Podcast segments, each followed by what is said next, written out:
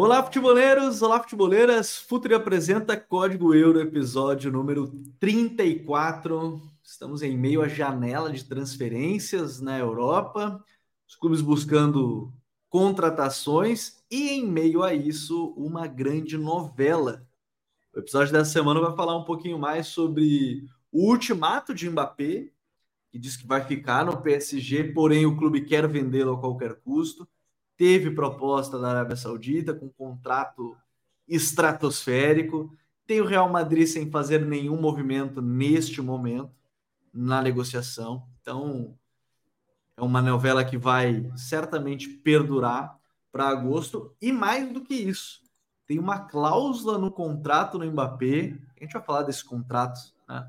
mas que ele ganha 60 milhões de euros do PSG apenas por ficar no clube né, apenas por não sair né, no clube nesse penúltimo ano de contrato, último ano de contrato, né? Então, assim, é um contratinho que a gente vai ter que falar um pouquinho mais sobre isso. Isco Alarcon, chegando na equipe do Betis, vai reencontrar Maurício Pellegrini, é, foi treinador dele na equipe do Málaga, um dos grandes times do, dos últimos anos, aí da, da, década passada, né? 2012, 2013, um dos times mais divertidos de, de se acompanhar. A gente vai ter o reencontro entre os dois. E também tem brasileiro chegando na Premier League, o zagueiro Igor Júlio, né, a caminho do Brighton, ele que estava na Fiorentina, e outras negociações também no futebol italiano, Chucuso saindo da equipe do Villarreal, fechando com o Milan. Também é, temos o Marcos Turran, que deu um, o, a Inter deu um chapéu no Milan, né? A negociação já se concretizou algumas semanas, mas a gente fala um pouquinho mais sobre ela chegando na equipe. Então tem bastante coisa para a gente comentar nessa semana. Aqui ao meu lado hoje, Vini Dutra. Tudo bem, Vini? Seja bem-vindo. Fala, Gabriel. Fala, Gabi Mota. Estamos aí para mais uma, mais uma semana é, esmiuçando né, alguns, os principais movimentos da janela. Mais um capítulo da novela Mbappé, né? Parece interminável. E vamos falar também sobre os outros reforços dos outros países, né? Ultimamente a gente focou muito na, mais na Premier League, que é onde teve mais movimentos também em termos financeiros, alguns dos principais movimentos da janela até então. E vai ser um prazer estar aqui com vocês. É, a janela movimentadíssima. Gabi Mota, tudo bem, meu parceiro? Como é que tá? Fala, galera. Prazer estar aqui com vocês de novo, Vini, Gabi. E, pô, maneiraço a gente voltar a falar de Série A, né? E da, das duas, dos dois rivais, assim, principalmente, né? Dois, dois movimentos principais aí que a gente vai acabar abordando, né? O Churran e, e o Chukwueze, que são é, movimentos que realmente vão, vão agregar e vão subir de nível de alguma forma o setor de ataque dos dois times, né? Então, é, vai ser um prazerzaço a gente voltar a falar de Série A e também, claro, dessa novelaça aí que a gente vai esmiuçar e sem saber qualquer pista do futuro do, do Mbappé. Inclusive, você pode estar ouvindo esse podcast e a novela já se definiu, apesar de eu achar isso muito difícil, a não ser que você esteja ouvindo, sei lá, na temporada que vem, 2024, 2025, porque é uma novela que vai, vai longe. E para contextualizar, colocar todo mundo no mesmo ponto, é, o Mbappé já havia dito que não iria renovar com o PSG, o PSG disse que não quer que ele saia de graça no final da próxima temporada, então quer vendê-lo. Ele não quer sair nessa temporada, só quer sair na outra, mas aí ele sairia de graça. Ele tem pelo menos 150 milhões de euros ainda a receber do PSG, das luvas da renovação dele de contrato. E nessa semana, ele recebeu uma proposta né, de 700 milhões de euros anuais, ou melhor, um ano de contrato do Al Hilal, um aninho de contrato, ia receber de salário cerca de 200 milhões de euros, mais bonificações, é, propaganda, marketing, tudo mais, que geravam mais 500 milhões, ou seja, um salário de um ano que ele receberia 700 milhões de euros. É, Para vocês terem uma ideia, o maior salário atualmente, que hoje é o do Cristiano Ronaldo, é de 100 milhões de euros anuais, então 200 milhões de euros né, no, no, nos dois, anos de contrato. 700 milhões. Para vocês terem uma ideia também, é mais do que o LeBron James já recebeu jogando a NBA. É, e aí, até no meio disso tudo, o Giannis Antetokounmpo, ele fez uma postagem brincando ao Ilau, eu sou parecido com o Mbappé, se quiserem me contratar, pode vir. E o Mbappé replicou e aí postou risadas. Então, se formou um grande circo, uma grande novela.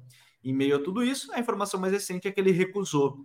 Né? Além de tudo, o Al Hilal havia oferecido 300 milhões de euros para a equipe do PSG, que prontamente aceitou né? Mas como o Mbappé que decide, né? O Mbappé, se o Mbappé não quiser ir, não adianta o PSG é, aceitar uma proposta de contrato, nada vai mudar. Vini, eu, a gente já falou muito sobre como, como a decisão está nas mãos do Mbappé, que a gente imagina muito que ele vai de fato para o Real Madrid, que ainda não fez nenhum movimento no mercado, porque algumas informações dão conta que o, PS, o, o Real Madrid não tem esse valor agora para gastar no Mbappé, é, e talvez jogue contra o tempo ou melhor, jogue a favor do tempo. Quem está jogando contra o tempo é o PSG. Mas vamos lá. O PSG fez um contrato terrível. O, PSG, o contrato que o PSG fez com o Mbappé, o único vencedor é o Mbappé, né? O, o PSG não sai vencedor nessa, nessa brincadeira de nenhuma forma, né?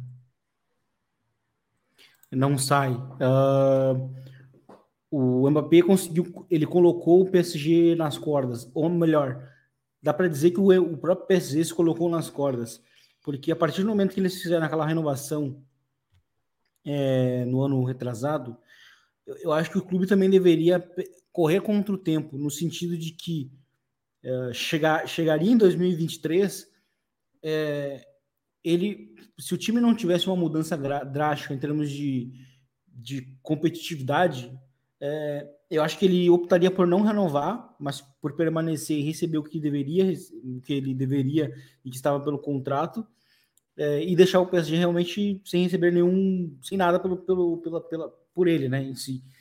E, e no fim, acho que o que a gente viu foi nesses dois anos um PSG que não mudou muito, né? Fe, fez ali uma outra, algum outro movimento, mas de uma forma geral, o modus operandi muito similar. E eu acho que esse foi o principal ponto. No fim, acho que o clube se preocupou muito em permanecer com ele naquele momento do que buscar um time que encaixasse com ele e com, com, com, com o Neymar. Né? Porque o, o, o, Messi, o Messi saiu da maneira que saiu, uma maneira muito, uma maneira muito turbulenta. O Neymar sempre foi muito. É, sempre foi, sempre foi o boi de piranha, digamos assim, sempre foi o, o primeiro a, ao clube tentar vender e nunca conseguiu, justamente por causa do contrato muito, muito alto. Então não é qualquer clube que, que aceitaria o Neymar. E, e o PSG só foi fazer os movimentos necessários para ter um time, né, para criar a base para o Mbappé decidir na frente numa Champions League agora, né, com a chegada do, do Asensio, do Kang Lee, do Gart, do Lucas Hernandes e todos esses caras que a gente, que a gente viu eles contratando agora, né, o Screener também, um bom movimento, é, deveriam ter chegado antes, né, justamente no, no ano da renovação, né, porque ali o PSG teria dois anos para convencer ele a ficar, porque, eu, é, porque para mim, assim, muita, muita gente deve estar tá olhando para a situação e achar que é só dinheiro, mas se fosse dinheiro, ele iria para o Al Hilal, né, iria para o Al Hilal e aceitaria os, os bilhões lá ficava um ano e, voltar e, e, sei lá, até ficava, né? Ou nem iria para o Real Madrid no outro ano. Se, for, se a questão fosse dinheiro, ele faria isso. Mas me parece ser muito mais uma questão de, de competitividade, né? O time não entrega um time competitivo e ele quer ir para um time que encaixa com a mentalidade dele hoje, que é o Real Madrid. Então, é, é, eu enxergo muito mais por esse sentido. Né? E aí, agora, se a gente olha para o cenário, qualquer movimento que, que aconteça vai beneficiar ele, o Mbappé. Porque assim, ele quer, ele quer sair para um time, ele quer sair só para um time, né? Ele quer sair para o Real Madrid, porque ele acha que é o, que é o, é, é o clube necessário que vai fazer ele chegar no, no, no, no, objetivo dele hoje, que a gente sabe que é ganhar a bola de ouro, ganhar a Champions League que falta, e enfim, né? Então, eu creio que o ponto de vista dele é esse, né? O Real Madrid é o, o atalho mais próximo para alcançar esse objetivo. Né? Fora que a gente sabe que é um time que não, não se acomoda, mesmo quando vence, e etc, e etc. E, e o, o, PSG hoje é uma bagunça, é muito bagunçado, é um time que é, realmente só tem um recurso do dinheiro né, e, e nada mais. E, e aí, com, volta com o que eu falei. É, tá, o, o, o PSG está, na, está realmente refém do Mbappé, porque qualquer movimento que aconteça, simplesmente qualquer, vai beneficiar o Mbappé. Primeiro, porque assim, se ele for vendido, principalmente por, por essas polêmicas e, por, e pela maneira como, como o Mbappé está se portando e como o PSG está sendo, tá sendo visto até realmente como um, palha, como um palhaço né, na, situação, na situação toda, né? Tá sendo, a imagem está sendo muito. está sendo desvalorizada do próprio clube. A, o valor de mercado do Mbappé, por, por tudo que está acontecendo, está diminuindo. Né, com ele se, se comunicando no, no Twitter, né, com as notícias que, que falam da mãe, do pai lá, do PSG Community, todas as notícias, o valor de mercado real do Mbappé vai diminuindo, mesmo ele entrando no último ano de contrato. Então, se ele for vendido, ele vai ser vendido por menos do que ele vale né? E que seria muito menos do que o, do que o Real Madrid teria pago no ano retrasado, ou no ano passado, naquela, naquela janela ali do, no finalzinho do ano, né? antes da Copa. E se ele permanece, o PSG tem que, tem que pagar os 200 milhões que restam do contrato, além desses 60 por ele permanecer no clube. Né? Fora que aí ele vai sair ano que vem a custo zero obviamente para o Real Madrid, provavelmente, muito provavelmente, e também vai receber as luvas altas que ele, que ele vai pedir. Então, assim, qualquer movimento que o PSG faça, o PSG perdeu.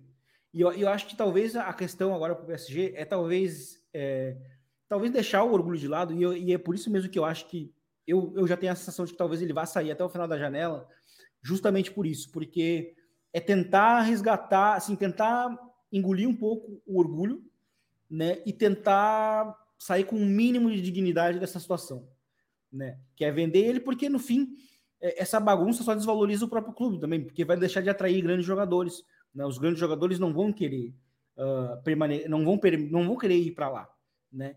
Então, talvez o PSG vá vender para justamente conter o dano, que já está feito, o estrago.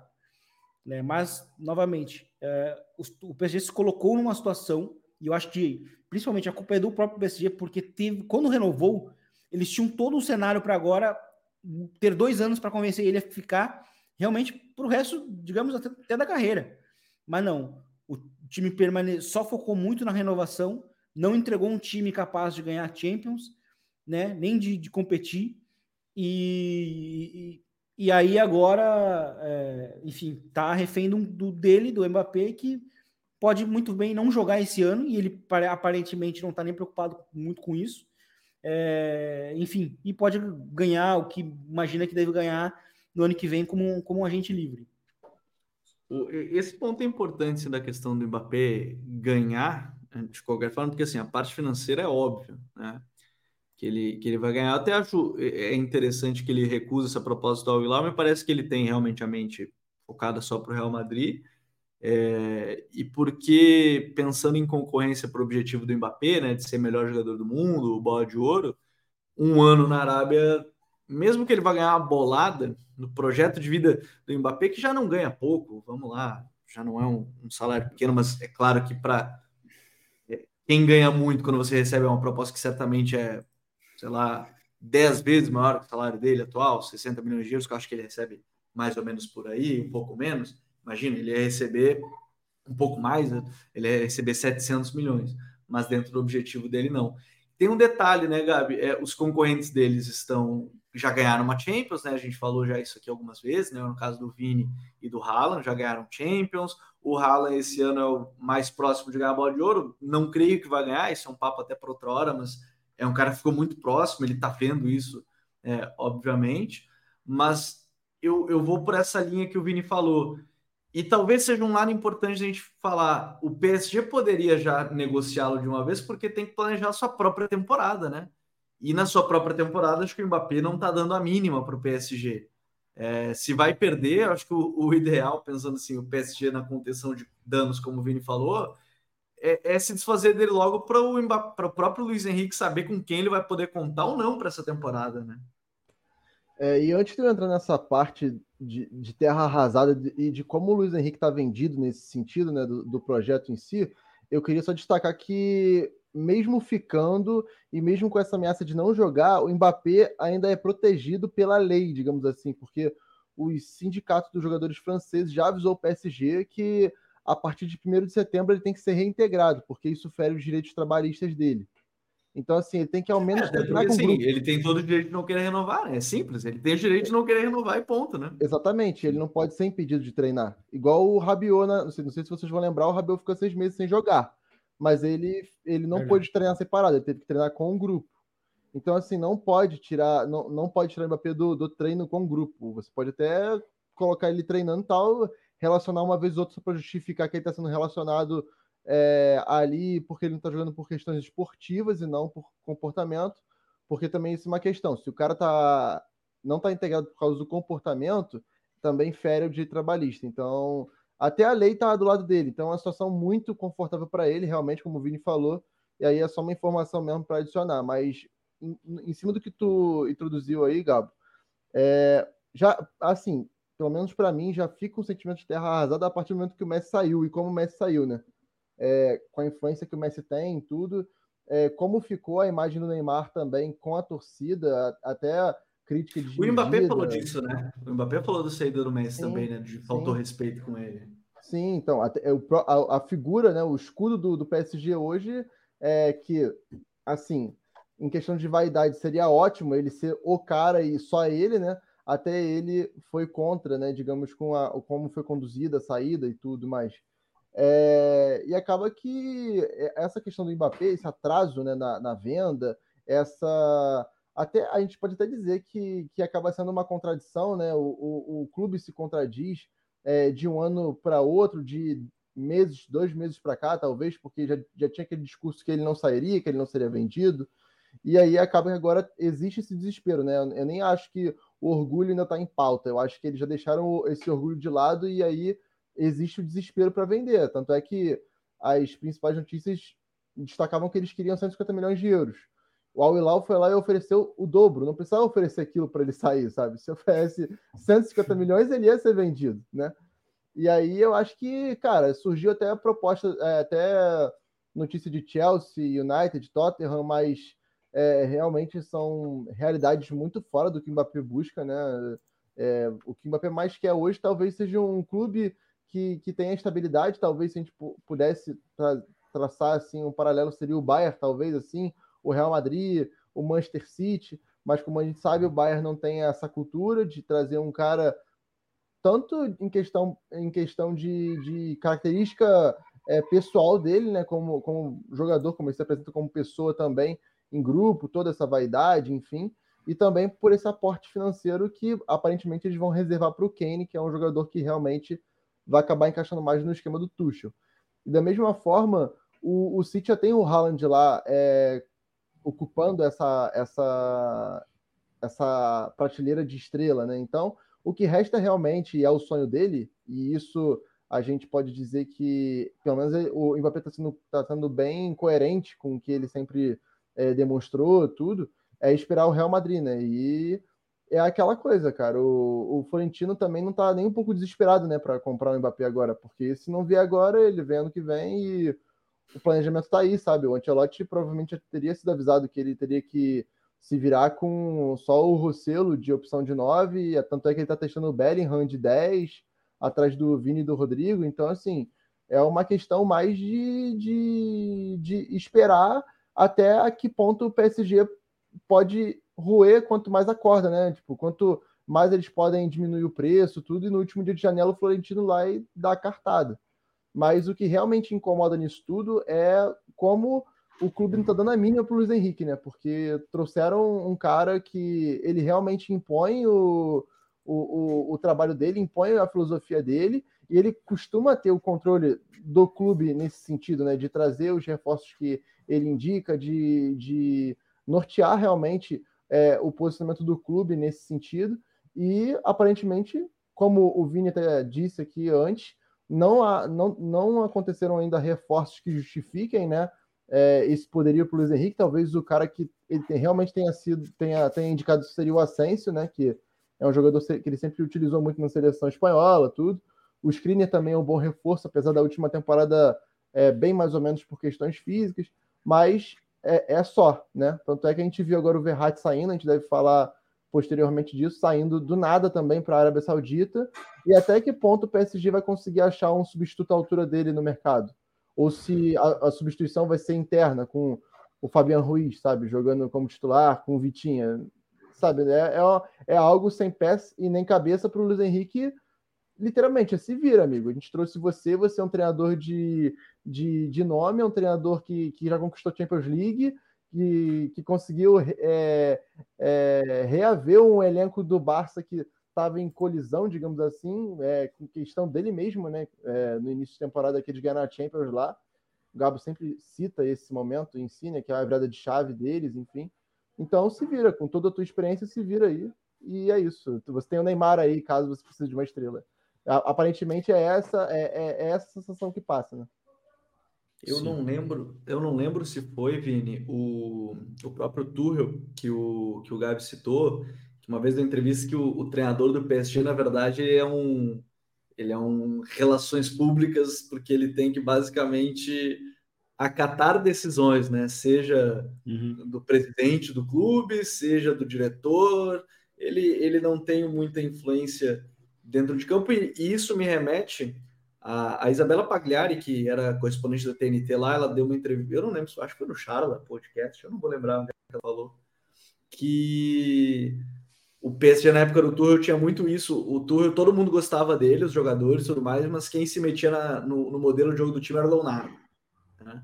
E aí o Tuchel não tinha tanta. Assim, é, é muito complicado porque a gente está falando de um treinador que não tem, talvez não tenha influência. Apesar do Luiz Henrique ser bom para tudo isso, para gerar, para gerir ego, para uhum. trabalho de campo, para desenvolver jogador, mas parece que o PSG não está muito preocupado com isso, né?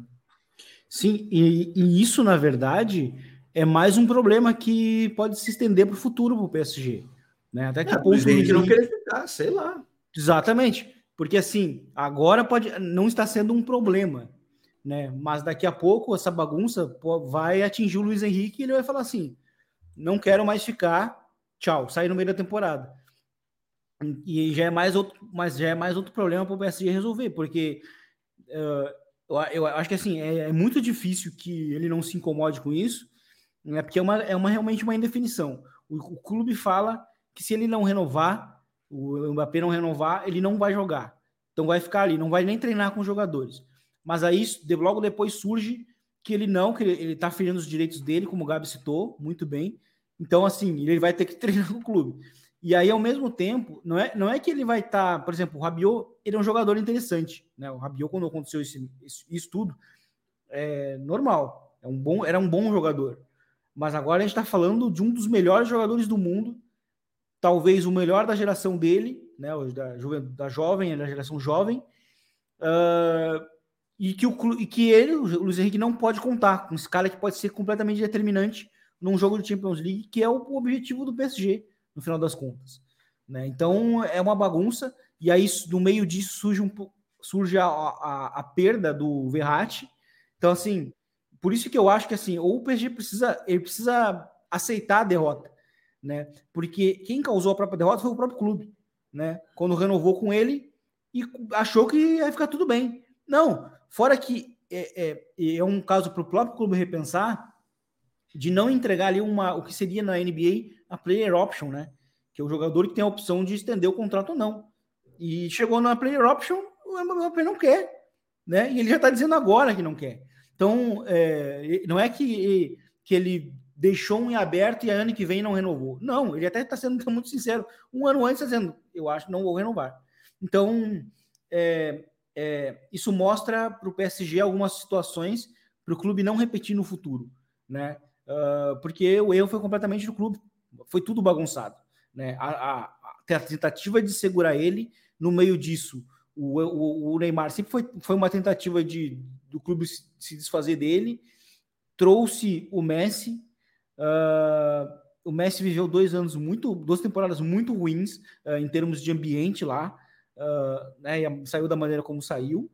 E assim, os jogadores olham para isso, principalmente o Messi, que é um cara que todo mundo gosta, todo mundo gosta, todo mundo respeita. Até o Cristiano Ronaldo sempre quando, quando fala em entrevista sempre fala bem do Messi.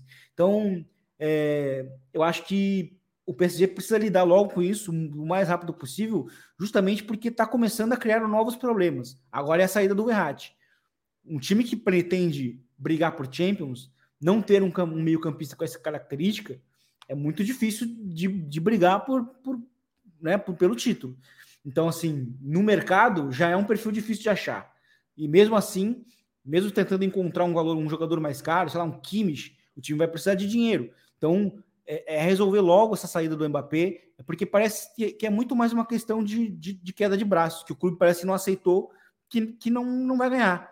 E aí fica estendendo isso e ao mesmo tempo vai estender novos problemas. Daqui a pouco vai ser o, o Luiz Henrique, que para mim acho que é até um grande nome para assumir um projeto da, desse, né, que tem uma dificuldade uh, extra-campo, mas o time parece não estar tá muito preparado para lidar com a situação. É, e, e, até já aproveitando esse gancho, saiu informação mais recente agora que do L'Equipe, dizendo que o PSG vai pedir 100 milhões de euros pelo Verratti. Também vai ser uma, uma queda de braço. É, lembro quando ele, ele, ele queria ir para o Barcelona, né? Mas aí não foi. Aí o PSG, como represália, levou o Neymar, né? Na época. Eu sempre brinco que foi a represália ali. Ah, não gostei que vocês tentaram o Verratti pegar o Neymar, pagaram a multa e tudo mais, mas enfim. É, mas esse perfil de jogador entra muito no que o Vini citou, de ser difícil de repor e tudo mais, Gabi. É, é uma perda, sinceramente, sim. A gente fala de um jogador de nível elite que hoje sempre que ele joga, é, o PSG é outro no meio-campo. Só que nunca criaram um contexto tão adequado para ele. Um ou outro momento, talvez sim, mas também é um jogador que, pelo projeto de maneira geral, nunca adequou também ao modelo onde tinha meio-campistas como o Verratti, né? Até porque ele geralmente não era bem acompanhado, né? Ele era é. o cara que tinha a responsabilidade de ser o termômetro ali, mas digamos que os apoios dele não eram nem dos, dos melhores, não digo isso, que tiveram jogadores capazes para isso, por exemplo, o Hinaldo, mas não eram jogadores complementares a ele e nem é o que o PSG poderia jogar, né? Às vezes era o Verratti que estava meio fora do que o treinador ia, ia propor, ou às vezes era o, os companheiros dele que estavam fora do que ele poderia entregar como jogador, né? E aí acaba que entra de novo nessa questão do, do, do planejamento, de, de você escutar o treinador, né? No caso, vocês trouxeram a, a questão do Tuchel com o Leonardo, que inclusive foi um dos problemas para o Tuchel sair, né? Naquele momento. E, e agora acredito que o problema nem seja o Luiz Campos em si, né? Acho que a questão vem mais de cima mesmo, né? Na hora de, de, de tomar essas decisões, enfim.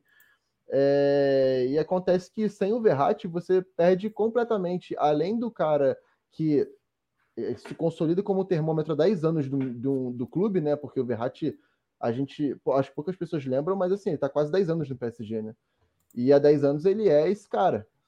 E agora, como você vai achar no mercado, além do perfil dele, do perfil de jogador que ele é, até um jogador mais jovem que possa vir a se desenvolver e ter características parecidas com as dele, é a questão de você ter um meio-campista que assuma a responsabilidade de carregar né, a, o setor.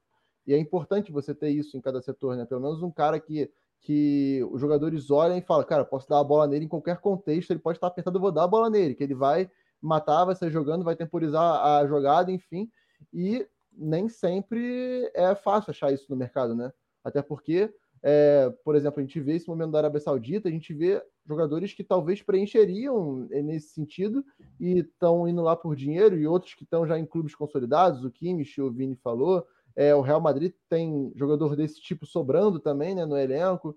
Então é aquela coisa. Além de ser difícil de achar, o PSG tem uma, uma imagem muito manchada para conseguir atrair qualquer nome top nesse momento para substituir o Verratti, né? Ainda mais com essa saída agora, que é aquela coisa, né? Quando o jogador quer, ainda mais agora, hoje em dia, acho que o Gabo falou de uma situação do Verratti que depois o Neymar vai é, como se fosse um contragolpe, né? É, eu acho que de uns anos para cá, passou a se ouvir muito mais o jogador né, nesse sentido. Quando o jogador quer sair, é difícil segurar. E, assim, é, vai ser mais uma queda de braço, mas que o PSG não, não deve resistir de novo, né? Até porque, sim, peça o dinheiro que os sauditas estão com dinheiro sobrando, né? É, eu acho que esse vai ser um ponto, sim, para a questão do, do Verratti, mas estou muito curioso, porque certamente vai ser uma novela que vai se estender, mas eu, eu repito, se quer vender o Verratti, quer, quer essa questão do MAP, cara, façam isso agora, antes do início da temporada, pensando no próprio projeto a médio prazo, mesmo com o Lúcio, porque se for deixando para o final, a tendência é só ir, ir, ir complicando mais. Mas vamos mudar de assunto, vamos falar de uma, de uma contratação que eu gostei pra caramba. Ele vai permanecer em Sevilha, troca de clube apenas, né? Tava no, no Sevilha, mas agora vai para o Betis, que é o Isco, né? Isco Alarcon. Ele estava sem clube, ele quase fechou com o União Berlim, aí ele deu uma entrevista muito interessante, falando que estava tudo certo, ele estava na cidade, tinha tirado fotos já e tudo mais para para a apresentação no clube, mas para vocês verem como é o futebol às vezes do negócio, que nem sempre é tão simples, ele comenta que em meio a todo esse processo, que ele já estava lá em Berlim e tudo mais, é, o União prometeu o X, aí quando ele chegou lá, falaram que ia ser X menos 1, aí ele falou que beleza, tudo certo, mas quero fechar. Mais um tempinho, o União falou que na verdade ia ser X menos 2, Aí ele falou: não, tudo bem, vamos lá. Chegou um momento que o União Berlim falou que era X menos 3, ele já estava meio de saco cheio, o Isco falando, contando a história, ele disse: não, beleza. Só que aí chegou o momento de assinar e o União Berlim falou que ia ser X menos 4 o salário, promessa, e aí ele desistiu, e aí o negócio colapsou, como gostam de dizer, né? O colapso do, da negociação. É, acabou não fechando e tudo mais, e, e agora sim fecha com o Betis. O grande ponto desse negócio, Vini, é que ele reencontra Maurício Pellegrini, treinador que tirou é, boas coisas dele naquele período de Málaga, tanto que aí ele acaba indo pro, pro, pro Real Madrid logo depois. Mas para mim é uma promessa bem interessante. Perdem o Canales, que foi para o Monterrey, daquelas negociações mais curiosas da, da janela, né? O Sérgio Canales acabou fechando com o Monterrey. Ganham o Isco, né? É uma, uma, troca interessante. Claro que são jogadores distintos, mesmo que tenham algumas características parecidas mas eu achei bem interessante essa chegada do Isco no, no Betis, hein? É uma contratação interessante, realmente. O Betis é um time que é, tem lidado bem com, com, alguns veteranos e, e aí vai, acho que vai ser interessante ver o, ver o Isco reencontrando né, o Maurício Peregrino, Peregrini né, nessa, nessa fase da carreira dele. Né? Ele teve ele começou, teve o início da carreira, né? Lá com o Málaga, quando o Málaga foi para Champions, uh, quase, quase foi, foi longe, né? Quase até foi, quase foi um, um semifinalista, né? Foi quase finalista, né? Foi quase finalista, quase foi semifinalista, perdeu pro pro Dortmund no final, né? Foi, no, foi, um, gol, foi um gol no último minuto que tomou e, e, e vai ser interessante porque o Isco, é, quando surgiu, ele, ele foi um cara especulado em muitos clubes, né? Quando ele surgiu com, com o Pellegrini lá atrás. E, e, ele foi, ele era aquele jovem, talvez um dos mais desejados da Europa. E no fim ele foi para o Real Madrid logo depois, né? Ganhou lá décima, inclusive, no primeiro ano dele pelo clube. E, e viveu ali seu auge no Real Madrid em 2016, 2017, né? Sendo até um titular daquele losango, né? Com, com bola do Real Madrid. É, e depois de lá para cá ele tá, ele se tornou um jogador de, de, de assim que, que teve poucos momentos, né? No próprio Sevilha mesmo ele teve é, ele teve alguns lapsos e aí depois acabou saindo do clube, ficou agora dá para dizer seis meses fora, né? Mais ou menos. E eu até eu lembro que quando surgiu a notícia do União Berlim, eu achei realmente muito curioso. Eu até o Gabi a gente conversava sobre, sobre isso na época, né? E mas no fim acho que vai ser interessante ver ele jogando na, na La Liga. Eu acho que ele é um jogador que encaixa muito nesse sentido. Eu acho que é uma contratação que pode ter até mais impacto do que, do que se imagina, principalmente porque ele pode jogar uh, é, com, com, com o Fekir, né? É óbvio que eu acho que acho que o Isco vai, ele surge para o elenco tendo um, um perfil é, mais secundário e aparentemente, principalmente com esse com esse sim para ele com o União Berlim. Acho que isso indica que ele aceitou esse, esse papel mais secundário, esse momento da carreira dele. E eu acho que pode ser legal, pode ser interessante, pode ser um, um veterano para fazer barulho, assim como, como foi o Joaquim nos últimos anos, né, do Betis, uh, vindo muito do banco e somando, inclusive, uh, em clássicos, em momentos decisivos dos finais dos jogos. Acho que o Isco, óbvio, vai ter outro tipo de perfil, outro, outro tipo de papel, mas acho que é um cara que pode, pode ser um reforço interessante, sim. Bom ver isso, né, Gabi? Porque assim, a, a gente estava o, o Vini falou da questão do Isco no União Berlim. Eu queria muito ver, porque o Isco é um dos jogadores que eu gosto muito de ver jogar. Primeiro ponto, acho que já começa aí. Mas ver ele num, num projeto bem interessante como o do Betis é um ponto, ponto legal, né? Muito, muito, até porque, cara, o Isco tem 31 anos, né? Ele tem alguns anos ainda de, de carreira, tudo. E é interessante que, além dessa entrevista que ele dá aí, falando sobre os detalhes da negociação com o União Berlim e tudo, ele fala sobre o tempo dele no Sevilha, né? Em que ele briga muito feio com o Monchi, inclusive. Ele diz que eles quase saíram na mão, inclusive, no vestiário.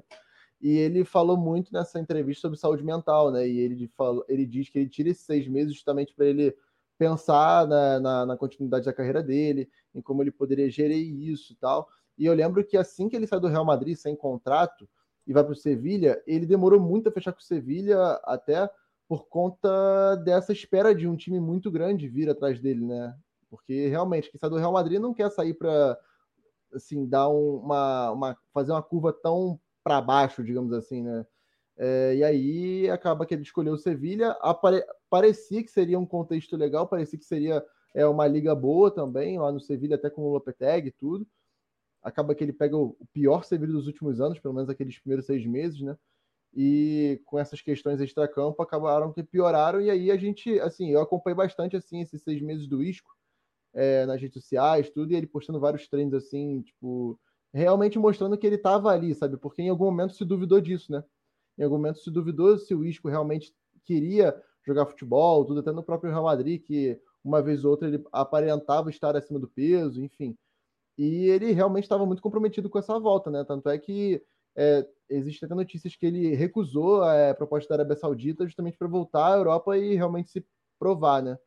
E eu acho que voltar ao Bet com o Peregrini é, no comando de, é, voltar ao Bet não, voltar ao, comando, ao, ao comando do Peregrini é, no Bet, que realmente é, é, um time que tem, como o Vini disse, tem, é, tem gerenciado bem esses, esses jogadores mais veteranos e esses jogadores com um pouco mais de nome também dentro da própria Espanha, é, junto com alguns jovens, né? Acaba que ele, ele e o Fekir, a, aparentemente por ter esses seis meses parado, é, vão alternar posição, né? O Isco provavelmente mais como reserva inicialmente, mas tem tudo para ele conseguir uma vaga ali, né? Até porque é, o time do Pellegrini gosta muito de ter a bola, né? Então, você tendo o Isco e o Fekir juntos, pode ser até uma alternativa, talvez com o Luiz Henrique jogando aberto na, na, na, na direita, enfim, é, é uma pode ser uma solução a, a, longo prazo aí durante a temporada.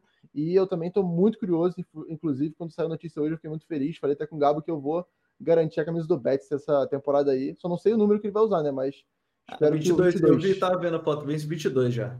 Espero que seja 22, né? Vai com o de sempre já, né? Acho que é, eu não lembro onde é que eu vi que tava que a tendência é que seja essa, mas é manter o número de sempre. É, ele usou 23, 22. ele usou 23 nos primeiros dois anos de Real Madrid e depois ele virou 22. É.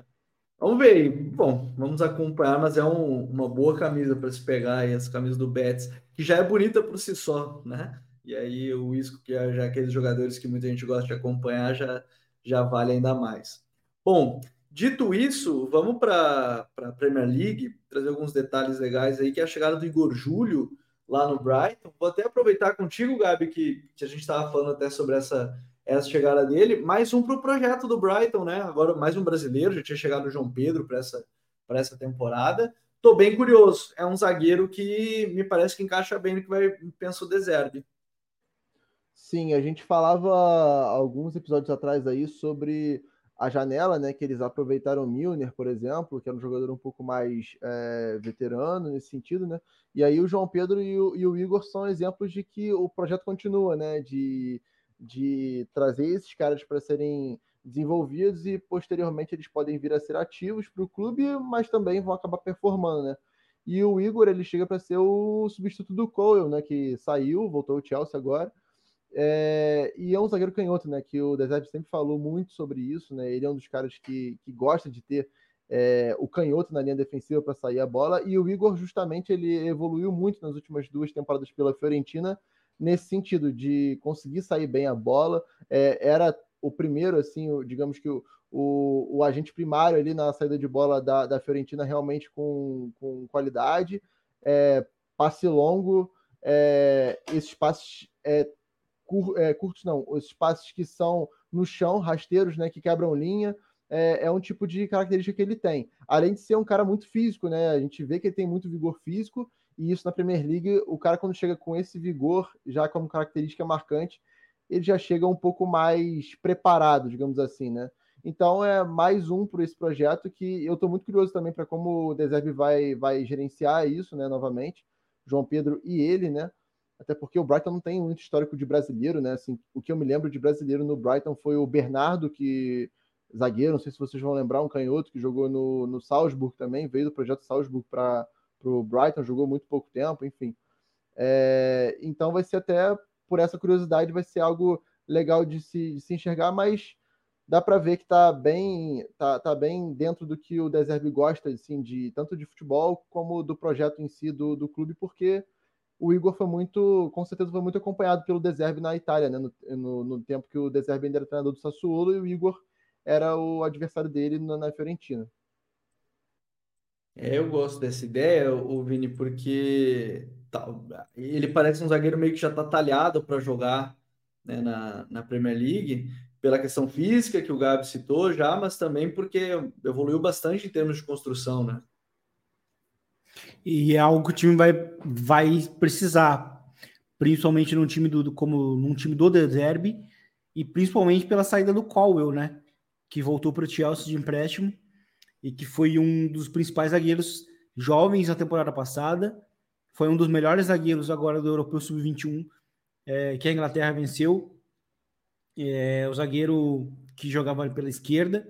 Então, é, vai ser interessante. Eu acho que o Brighton precisava desse reforço para a zaga. É um time que tem, tem mudado, inclusive, bastante o setor defensivo, de uma maneira geral. Já vai, já vai contar, inclusive, com um goleiro novo para essa temporada, né? O Verbruggen. Então, acho que pode ser interessante, principalmente para essa evolução em termos de construção. Né? A gente vê que o Brighton, inclusive, está fazendo uma pré-temporada muito boa, né? já forte, que, dando indício de que vai fazer uma temporada nova, no, novamente muito boa. Né? É um clube que vem de três ou quatro temporadas muito boas e como, como já uma sensação, então está se consolidando como um, como um segundo projeto. Então vai ser interessante ver o, ver o Igor Júlio lá para ver que tipo de evolução também ele pode ter. Porque eu acho que o Brighton, nesses últimos anos, também está demonstrando essa capacidade de desenvolver, né? Desenvolver e projetar alguns jogadores. Eu acho que o Cole pode ser esse, pode ser tipo jogador, né? O Moisés Caicedo, uh, o McAllister, enfim, lidando inclusive com jogadores sul-americanos, né? Então acho que isso é bem interessante. É, e gosto muito dessa ideia, gosto muito dessa ideia. Um zagueiro bom, um zagueiro de de potencial ainda também, né? Tá numa boa idade, eu tô, tô bem curioso. E o, Inclusive para a seleção, Brighton, né? o radar, tu ele... diz? Acaba que entra pro radar agora. Ah, ah com certeza. É. Ainda mais nesse momento, com certeza entra.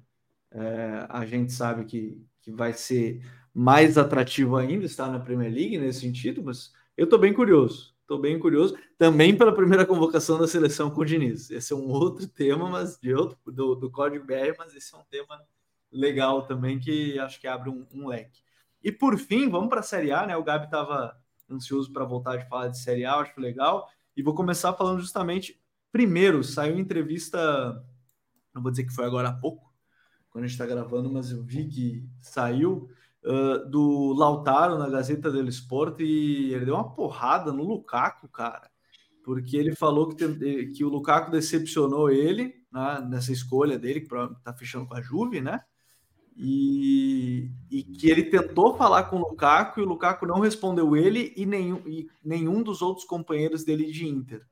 Então, relacionamento assim, zero, né? Tô, não li a entrevista inteira ainda, mas é só esse teaser já mostra que foi mais, mais forte o Lautaro, que é o capitão da, da Inter, né? Mas, enfim, a Inter que agora o novo parceiro dele para a temporada vai ser o Marcos Turran, né, Gabi? Então, assim, já muda o parceiro e vamos ver como é que vai ser a relação dos dois. Exato, e foi assim, diante da, da, de todas as questões econômicas que a Inter vem passando, né? Até conseguiu um, um respiro agora com a venda do Onaná e do Brozovic. É, o Turhan foi uma baita solução, né? Porque estava livre no mercado e é um cara que, é, pensando em compor o elenco realmente, né? Acredito que ele vai começar a ser, até ser titular nesse início de temporada, porque tanto dizer quanto o Lukaku, que eram os novos da equipe, saíram, né? É, mas vai ser um cara que vai conseguir trazer uma, uma nova característica para o time, né? Que é um cara um pouco mais de velocidade, um cara da explosão, e pode ser até que isso aumente, inclusive, é, o, o, a capacidade goleadora do, do Lautaro em questão de, de, número de número concreto mesmo, né? A gente já viu uma, um crescimento interessante na última temporada, que ele fez 26 gols, deu 10 assistências, e agora com um cara um pouco mais rápido do lado dele, um cara que além de rápido, é alto, ou seja, ele tem presença de área e além de tudo ele é muito bom fisicamente, né? É um dos caras assim que é muito é muito bem visto e citado por questão do físico também. É, então assim, digamos que em questão física é um cara completo para ser o companheiro do, do Lautaro que realmente vai ser novamente a referência da Inter, né? Mas essa questão do Lukaku é, cara, não é a primeira vez, né, que a gente vê o Lukaku envolvido numa questão dessa, né, de troca de clube, escolhe o rival, escolhe um clube próximo, assim, né? E a gente viu isso muito no Manchester United, né? O, a, a, a passagem dele pelo Chelsea também teve várias questões disciplinares também. E agora, novamente, né? Algo um pouco mais fora da questão disciplinar, mas uma questão mais de. Até do que o Lautaro fala, é mais de caráter mesmo, né? Então, é, é, vai ser mais um climão aí para quando a gente tiver uma Juve, um Juventus e Inter aí para a gente conferir, porque o clima vai ser daqueles climas bélicos mesmo e mas assim eu acho que foi, no, no fim das contas vai ser positivo para Inter é, não ter assim por mais que o Lukaku pudesse se agregar tecnicamente se ele tivesse 100% tudo e comprometido é, acaba que entra muito na, na mesma questão do Cancelo, né? Aquele jogador que é uma bomba dentro do elenco e ele se provou novamente ser uma bomba, né? Dentro ou fora do elenco. E aí você tem um cara com idade boa, né? Do, do Turhan, é, com as características que ele tem físicas, que algumas coisas ele oferece até parecidas com o Lukaku, por exemplo, a explosão mesmo, igual eu disse, e a força física. E você ter mais um cara que vai complementar o Lautaro de forma com que ele consiga performar e consiga estar tá confortável no ataque não tão sobrecarregado, né? mas eu ainda espero que a Inter vá trazer um, mais um 9 aí para esse elenco, porque realmente precisa, até pela, pela questão de ter três é, competições na, na temporada. É, eu tô, tô bem curioso também, acho que é um, um, atacante que encaixa bem nessa proposta da Inter. E do outro lado, né, Vini, a gente está vendo o Milan dentro do poder financeiro dos clubes da Série A, né? Porque vejam bem, né, a gente teve Napoli, Inter e Milan chegando nas quartas de final da Champions, mas sendo muito complicado financeiramente, mesmo eles chegando longe. É o Napoli campeão italiano e tudo mais. Vocês podem ver que movimentação de dinheiro e negociação não aconteceu tanto, mas contratando jogadores interessantes. Esse Milan, dentro de um, de um poder financeiro ali é, reduzido, com a saída do Tonali, mas Chukwueze, por exemplo, que está fechando, saindo do Villarreal, é um nome que agrega bastante, é um jogador já de bom nível, que foi bem em, em, em La Liga, e, e, o Milan vai dentro do que pode financeiramente, se reforçando de maneira interessante, né? O Milan vai, o Milan vai fazendo um mercado bem, bem interessante, assim, de sabe, um olhar mais clínico, uh, e eu acho que a, a contratação do, do ela resolve é, um problema até meio antigo da, do, do Milan, né? Eu acho que a ponta direita do time sempre teve um pouco em aberto nos últimos anos. Por mais que Júnior Messias jogasse ali, Salemakers também, é, mas eu acho que o Milan chegou num, chegou num teto para alguns jogadores que foram importantes para os anos de recuperação do time. Né? Então acho que Salemakers, que até jogou muito no ano do título, uh, o Júnior Messias também, é, esses caras acho que chegaram num teto que para que o Milan já está pronto para disputar hoje em dia, eles já não são mais tão não são mais uh, uh, não são mais tão determinantes, né? Não fazem a diferença em campo. Eu acho que a gente viu isso no ano passado com, com o Júnior Messias jogando uma, uma semifinal de Champions e, e eles vão atrás do, do, do Chukwueze, que é uma boa oportunidade de mercado. E eu, sinceramente, também, até falando um pouquinho da questão do, do, do Churran, eu acho que eles, eles, eles, eles acertaram errando, não contratando o, o Churran, porque o Churran não encaixaria tão bem no sistema, justamente porque o Milan já, já tem um jogador para jogar na esquerda, né? E já tem um centroavante, né? Porque o Churrani não é bem um centroavante, né? Ele é um atacante, mas ele parte muito da esquerda para dentro. Então, muitas vezes a gente vê ele jogando aberto na esquerda, mas sempre atacando a segunda trave por dentro. Então, se aproveitando muito de cruzamentos. E como o Milan tem o Rafael Leão, seria um, uma, uma perda de oportunidade para ele, né? Ele perder muitos minutos ali. Porque esse cara, quem faz é justamente o Rafael Leão. Então, é, eu acho que o encaixe serve muito mais para Inter e para o próprio Churran também em termos de minutos. Eu acho que também vai mudar também uhum. a, dupla, porque o, o Churran não joga tanto de costas, ele joga muito de frente. Então, isso vai ser muito interessante ver como que ele vai jogar com o Lautaro. Né? Mas o Milan deixou de contratar ele, e aí uh, acho que foi interessante por isso, porque o problema mesmo do Milan estava na ponta direita. Né? E eu acho que eles conseguem solucionar com o Chukwueze, que é um jogador que nos últimos anos é, sempre teve alguns, sempre teve os seus, teve os seus highlights ali no, na Vila Real. Né? E ao mesmo tempo, agora com a saída do Tonali, eles contrataram também o Reinders, do AZ Alkmaar, é, que é um bom jogador, um bom meio-campista também, meio similar ao Tonali no sentido de ser um box-to-box, né? Um cara que, que, é, que, que conduz muito bem a bola, pressiona muito bem. O Milan é um time de pressão alta, né?